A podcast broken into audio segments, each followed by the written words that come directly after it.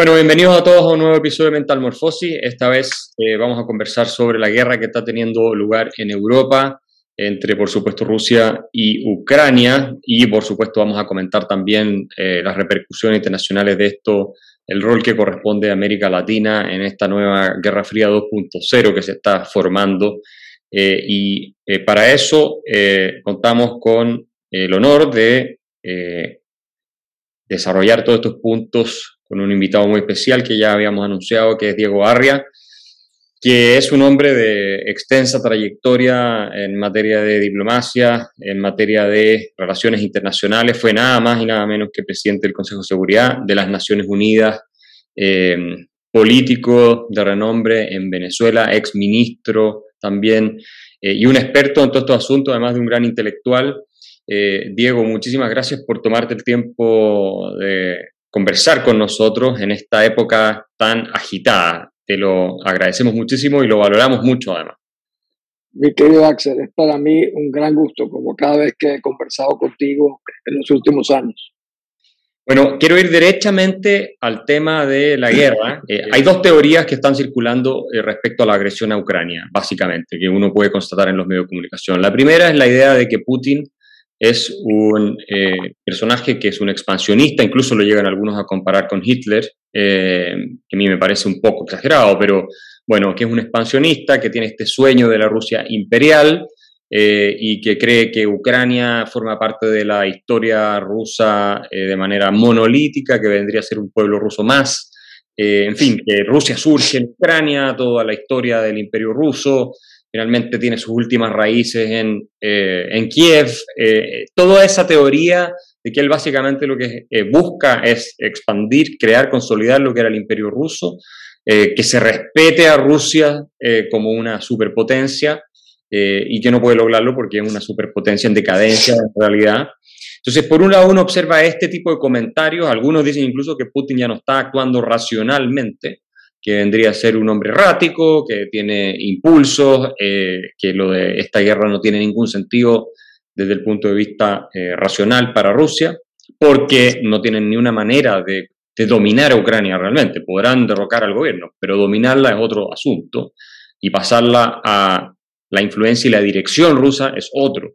Eh, hay, hay académicos que dicen que Rusia se arruinaría completamente si intentara controlar Ucrania de, manera, digamos, como se intentó hacer con Afganistán, incluirlo a la esfera occidental y que funcione como una sociedad, en este caso bajo eh, la dirección rusa, y que eso sería eh, algo imposible de conseguir y por lo tanto se terminarían arruinando en términos económicos por lo que eso les costaría y también porque políticamente no sería viable, incluso militarmente tendrían problemas por mucho tiempo. Ese es un, un análisis. El otro y que me gustaría conocer tu opinión, es que eh, a Rusia se le provocó a entrar a esta guerra. ¿Por qué? Bueno, por la expansión sistemática que tuvo la OTAN, eh, que hubo varias oleadas de expansión de la OTAN en circunstancias de que se le había prometido ya eh, incluso a Yeltsin, incluso a Gorbachev, que la OTAN no iba a extenderse más allá de donde se encontraba en sus países, digamos, originales, o al menos no se iba a expandir hacia la frontera rusa.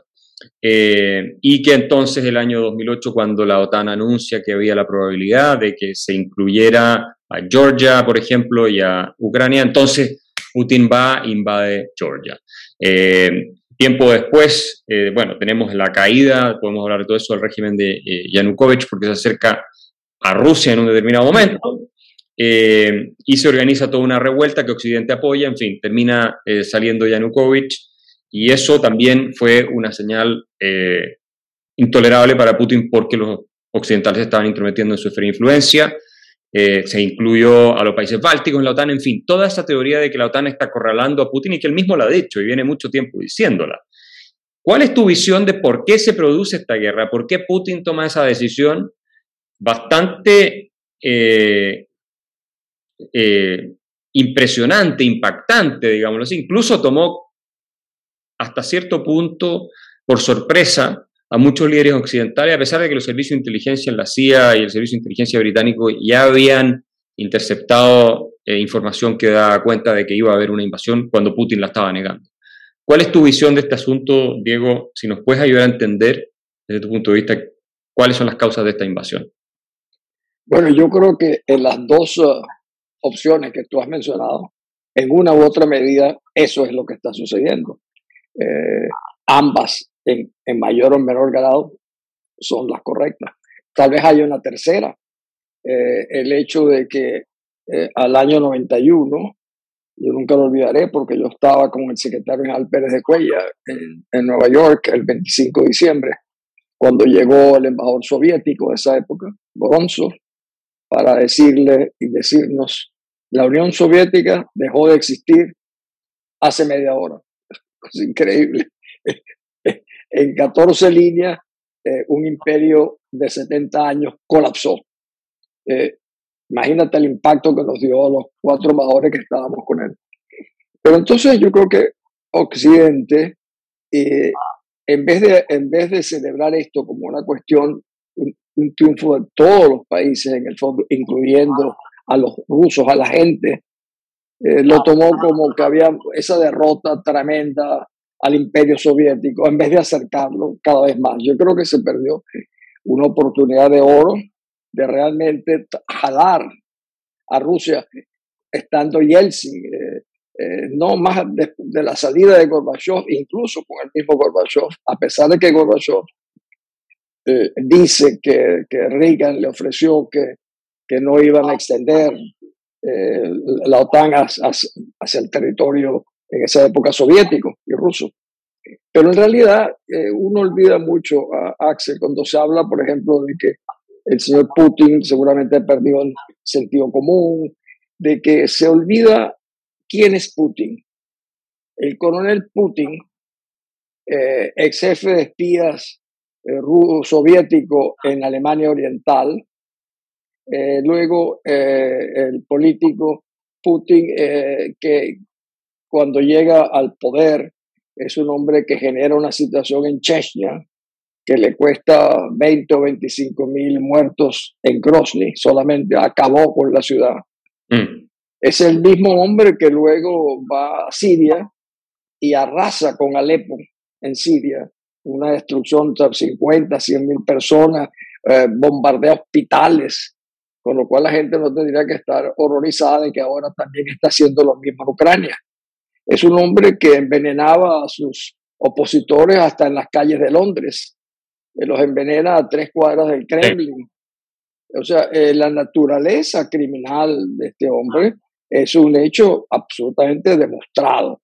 Entonces yo, eh, eh, eh, yo creo que la otra teoría, evidentemente para mí, una de las más creíbles, es el efecto de demostración contagiante que para un hombre que es un tirano, autócrata, que controla los medios de comunicación, las elecciones, tener una Ucrania cada vez más democrática y más próspera, era una, eso sí era un problema de seguridad nacional para él, la comparación. La otra cosa es que los ucranianos no son cualquier pueblo del mundo, es un pueblo muy, muy valiente, como lo estamos, lo estamos viendo. Por cierto, me interrumpo a mí mismo, como decía Churchill, he, vuelto a ver el documental Winter on Fire de Netflix, que es Maidán, la Plaza Maidán en el año 14. Y yo te recomendaría a los que te ven que, que, que lo busquen en Netflix, porque ahí se darán cuenta ¿Qué clase de gente son estos ucranianos? No son gente cualquiera. Tienen un sentido de la dignidad, de la libertad y una aspiración de ser europeos, como tú dices. El amigo Yanukovych, eh, en vez de firmar el convenio con la Unión Europea que esperaba a Ucrania, lo hace con Rusia. Y ahí comienza realmente, desde esa época, está planteada esta guerra que estamos hoy en día eh, eh, observando por televisión como ninguna otra guerra en la historia del mundo. Claro, porque tenemos transmisión en vivo además por los celulares de la gente que está en cada esquina eh, viviendo esa guerra, pero...